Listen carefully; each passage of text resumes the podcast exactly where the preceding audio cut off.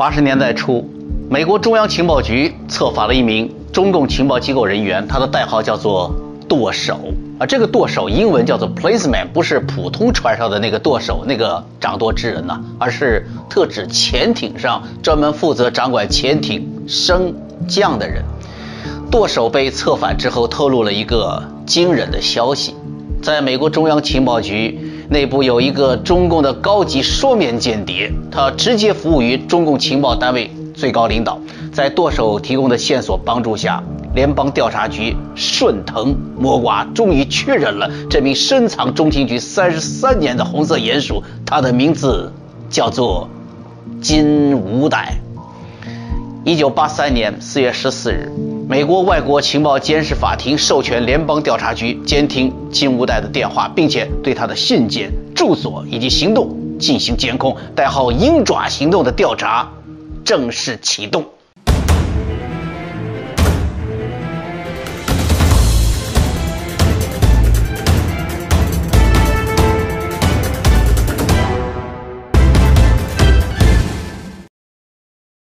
一九八三年五月底，联邦调查局得知金无代即将启程前往香港，联邦调查局中国反情报组组长 I.C. 史密斯前往法院申请了一张搜查令，想看看金无代身上是不是带了什么机密情报。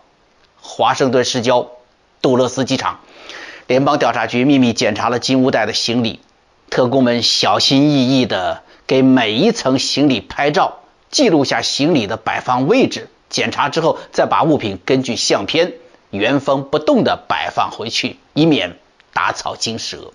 在行李中，特工们没有放过任何一个细节：衣服的扣子、刮胡子刀，还有小瓶的发钱水。突然，一个特工兴奋地扬起一把挂着门牌的钥匙：“嘿，头儿，你看，前门饭店五五三号房间的钥匙。”这是一项意外的发现，却也是一项重大的发现，因为这验证了中情局线人舵手提供的一个重要细节，就是当年中央情报局的红色鼹鼠曾经到过北京，接受了中共情报高层的接见，并被授予副局级的官阶。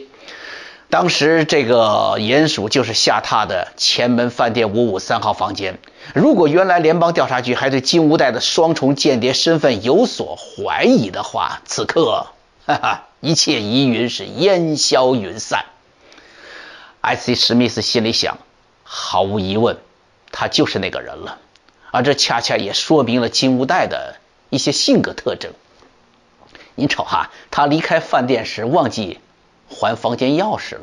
在这种情况下，大多数客人会把钥匙扔进垃圾桶，但是他一直留着，想看看下次去的时候啊还给他们。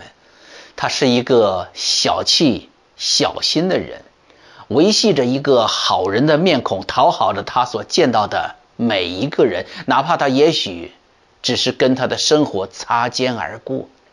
但现在就这一条就足够美国法庭的一些法官认定，可以用间谍罪逮捕金无代了。对于自己已经被 FBI 悄悄盯上了的情况一无所知的金无代，依然频繁地来往于美国与亚洲之间。1983年9月，他再次启程前往香港和澳门，和往常一样，他与一位叫做欧启明的中国特工。秘密会面。啊啊！你好，大佬。这香港人呢，管大哥叫做大佬。哈啊！你好，大佬，我是老金呐。哎哎，对，我在启德机场了。那边哦，好，我尽快安排跟你见面啊。这样，今天呢是九月十三号，明天呢正好是星期三。香港马会每个星期三在跑马地有一个赛事。咱们呐，明天在跑马地贵宾区见面，就按原来说好的。我要是手拿一张大公报，就一切正常；如果我手拿文汇报，你就不要跟我说话。我们再找时间联系。哎，好的，大佬，一切照旧。香港跑马地马场原来是一块湿地，填平之后呢，英国军队在上面盖了一座军营，是不成料。发生了瘟疫，英国军队就搬走了。香港政府进行清理和改善环境卫生之后呢，在原有的平地上建了一条赛马跑道。香港开埠时期，英国人引入了英式的赛马运动。马场建成之后啊，附近逐渐还盖了不少建筑物，让这个马场成为全球少数的位于市区内的马场，而附近一带区域也因此得名“跑马地”啊，这是香港湾仔的一部分。星期三，金乌代准时出现在了赛马场的六楼。没过多久，欧启明出现在他的视线中。金乌代一瞅，哈哈，手中拿着一份当天的大公报。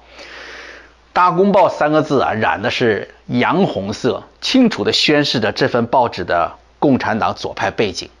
欧启明稍微侧了一下脸，做了一个不易察觉的眼色。于是金无代跟随在他的后面进入了大满贯餐厅，找了一个靠窗的桌子坐下来了。两个人在这里可以看得见整个跑马地的赛道。一切都好吧，老金？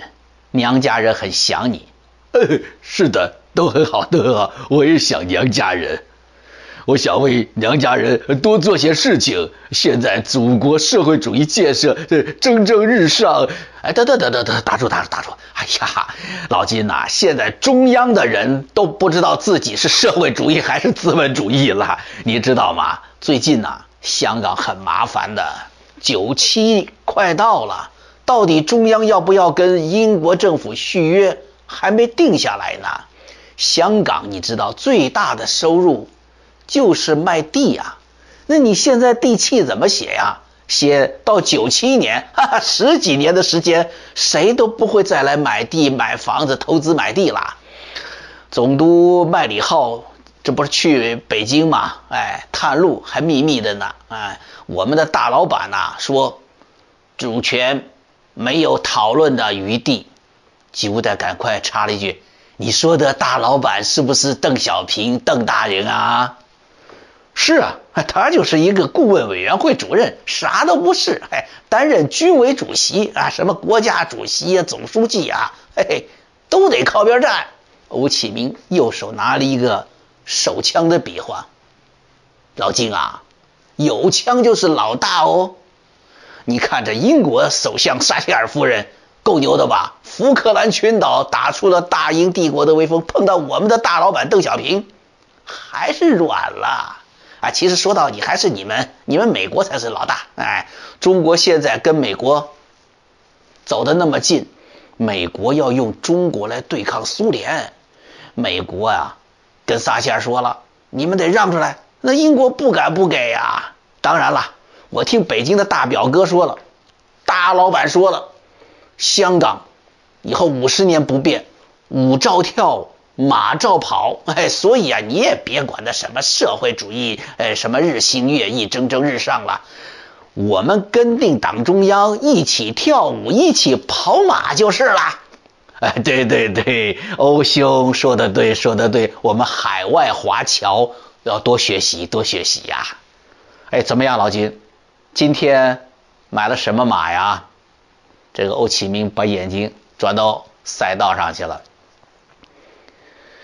金福代说：“哦，我买了同德独赢啊，马三 T 第二场雷神，第三场的中环英雄啊。我看呐，同德晨练出汗，跑下来一场就不错了。哎，老金，你这是老江湖啊！昨天下飞机，今天就把香港跑马这个晨练出汗你都看出来了。哎，我我不会看看出汗，我还是看马精啊，赢不了太多。”稳阵一点好啊！这香港人说稳阵，粤语就是踏实一点，挣点小钱。哎，好了啊，这第一场开始了，咱们玩嘴心呢。一晚上下来，金乌代似乎是春风得意，心想事成。嘿，他把赢来的几十张港币、千元大钞，这香港人管它叫红牛，哎，卷成卷儿，腾，塞到老式西装裤的。暗口袋里了。这看了马经想稳阵一点的欧启明啊输了点钱，输的不多，但是他看着这精通赌博之术的金无代呢，颇有斩获，他心里有点哎酸溜溜的。哎呦，老金呐！你今天给的料很重要啊！他看着那个金无代把那钱卷到裤的裤袋里了。你听到的那个中情局的华裔同事什么时候到香港啊？一旦了解到，赶快上报。而且你说你对他上我们的船很有把握是吗？嗯，我会尽快告诉北京的大表哥。哎，对了，老金。我们收回香港的决心已定，别看这撒切尔号称铁娘子啊，我们把东江水库的水一断，香港马上就变成臭港死港，死一些人算什么？港英政府，我跟你说，你看他有气势，外强中干，谈判是高手，说国际法是高手。我告诉你啊，这神马民主政府啊，弱点太多，他们不敢牺牲，不敢得罪老百姓。太软弱了，我们这点狠心是有的。现在什么九七恐慌症啊，哈哈，九七年香港回归，香港那些精英啊，肯定要演空城计。我觉得呀，老金呐，你现在在北美生活，你现在就可以去买加拿大的房子啊。这批香港傻帽肯定到时候会抛掉香港的物业去加拿大买房子，你呀，赚他一笔回来再到香港。趁低抄底啊！哇，你两头赚钱，盆满钵满哦。那香港的房子要是没人要，我不是又亏进去了吗？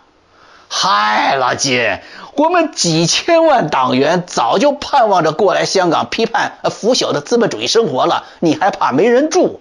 到时候，哎，我帮你卖房子啦。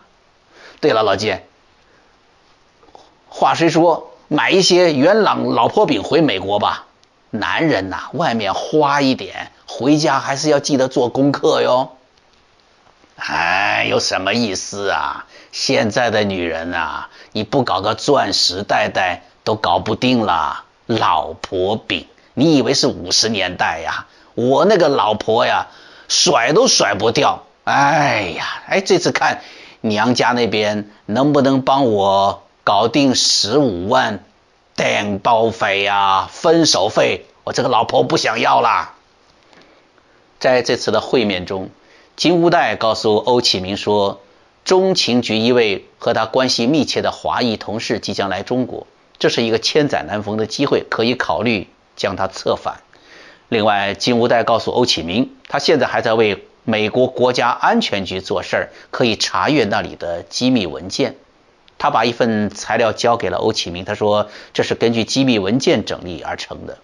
然而事实上，金无代从来没有为国安局工作过，那份文件不过是他根据刚刚公开出版的一份描写美国国安局内幕的书东拼西凑出来的。他努力想显示他在这个领域仍然是不可或缺的。要记住，这个时候他已经不再是。中情局的雇员，而只是一名合同工，他能接触到的机密情报非常有限。间谍和谎言总是相伴而行，这本不奇怪。只是金无代此时的谎言不是为了骗过自己的对手，而是要骗取自己的真正老板的信任和奖金。不过金无代这个老狐狸，使得这个小心眼、小聪明。却被中情局安插在中共情报机构的舵手一一掌握，这些信息准确细致地返回到了美国 FBI IC 史密斯和他的同事手中。但是对于美国调查法庭来说，这些证词和信息远远不够。联邦助理检察官尤瑟夫·亚若尼卡带着史密斯会见法官。亚若尼卡说。史密斯，我有感觉，今天我们去见法官，要做好挨训的准备。我们的证据始终哎差点劲儿啊，要不咱们打个赌，这法官会用他的鞋跟儿来敲他的桌子和你那份金无代的调查记录。金乌代小心的和他在香港的直接领导欧启明联系，但是他的行动始终没有逃过中情局在北京的线人剁手的掌控，信息准确细致地返回到了美国 FBI，但是对于调查法庭来说，这些证词和信息远远不够。联邦助理检察官约瑟夫·亚瑞尼卡带着史密斯会见法官。亚瑞尼卡知道纽约联邦法庭法官的脾气，他说：“法官会用他的鞋跟儿敲打他的桌子和那份金乌袋的调查记录。”亚瑞尼卡和史密斯忐忑不安地等待着法官阅卷。一段难熬的时间过去了，训练有素、有着几十年判案经验的法官抬起了头。我说：“史密斯。”法官把眼睛从金无袋厚厚的卷宗上挪开，盯着史密斯：“你是一个经验丰富的执法人员，我想你不需要我跟你再说了。我需要的是证据，我所说的是实物证据，就是那种确凿的可以呈堂的证据。你给我讲了一长串的故事。”你要我对大审判团来说啊，这些动听的来自美丽的东方中国的间谍故事吗？法官从老花镜上方闪现一双极有城府的眼神，盯着史密斯，然后用手把他招了过来。过来，联邦调查局的小伙子，我知道你有着联邦调查局里面最犀利的一双眼睛，你看看我。这双鞋，法官说着，就把自己的皮鞋从厚实的红杉木办公台的下方伸了出来。你瞅瞅，他花了我多少钱？I.C. 史密斯几乎是没有低头，仅仅用眼角的余光一瞅一戴，就说了：“法官大人，您这是一双意大利 Testoni 的手工小牛皮鞋，纯手工打造，有 Made。” To order 的黄铜徽标价值四千美元。法官流露出欣赏的眼神，但是依然是一本正经地说：“你还忘了这是五十周年纪念版，史密斯，我是不会用这么名贵的鞋来敲你这堆垃圾的。回去把证据建立完整了，再回来。”史密斯回到办公室，把几个兄弟给叫了进来。他把法官的话告诉给他们了。怎么样？我们是不是走到了死胡同里了？老大，看来我们要冒险了。我知道你是想说，如果要确保这个案子值得被起诉的唯一可行方法，就是通过一次成功的问讯，让他自己把事情说出来，让他。把绞索拴在他自己的脖子上。对，这事儿让我去吧。你，史密斯看着这位手下，对他就是联邦调查局干练的探员马克·强森。好吧，Let's get the ball rolling，准备几套方案，把活儿给我干漂亮点儿。调查法庭的法官没有办法接受史密斯他们提供的证据，这样的证据只能足以认定金无代的某些轻微的控罪。法官有足够的耐心等待更详实的证据来把金无代钉在间谍重罪的板上。这次联邦探员准备直接问讯金无代，准备跟这个拥有三十年老牌情报人员经验的老特工正面打交道。中情局的红色鼹鼠将怎样应对年轻的联邦调查局探员的讯问调查呢？他能再次逃脱联邦司法人员的追捕吗？我是江峰，我们下次再见。